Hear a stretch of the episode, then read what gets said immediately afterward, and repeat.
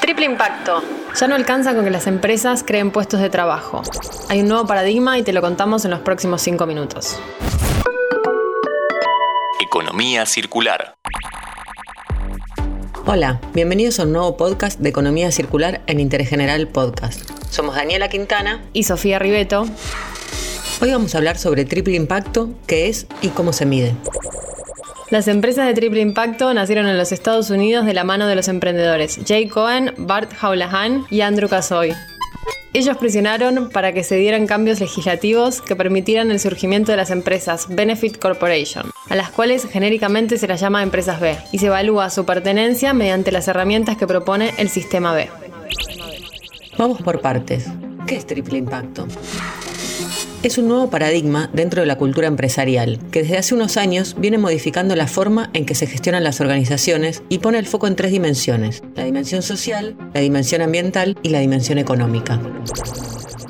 Hoy ya no basta solamente con crear puestos de trabajo y pagar impuestos. Esto es lo mínimo que se espera de una empresa. El incremento de valor social se consigue cuando las empresas se involucran con el entorno y buscan dar soluciones a un problema ciudadano.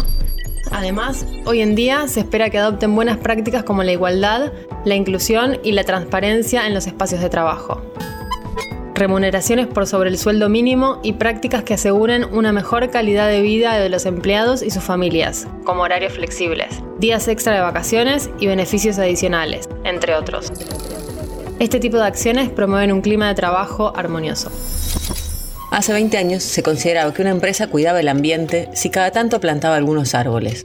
Hoy se considera que una organización es amigable con el medio ambiente si sus procesos tienen en cuenta el origen de las materias primas, si utiliza energías renovables y a su vez minimiza el consumo mediante la optimización de sus procesos y además si responde a la lógica de la economía circular, incluyendo el concepto multi-R, que vimos en el episodio 2 de la primera temporada de este podcast.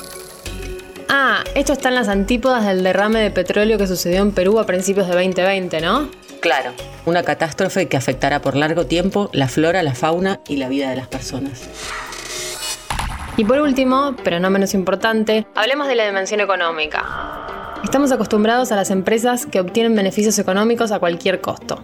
Tenemos claro que perseguir la rentabilidad económica es parte del espíritu y lo que permite que ésta perdure en el tiempo. Sin embargo, si este crecimiento económico se sustenta en sólidos pilares de impacto ambiental y social, podrá crecer de forma más armónica, sostenible y sana. Cuando una empresa se estructura con un modelo de triple impacto, la rentabilidad pasa a ser la consecuencia directa de sus buenas prácticas sustentables. Ahora que ya tenemos claro cuáles son las dimensiones relevantes en el paradigma de empresas B o de triple impacto, aún nos resta charlar sobre quién mide este impacto y cómo se mide.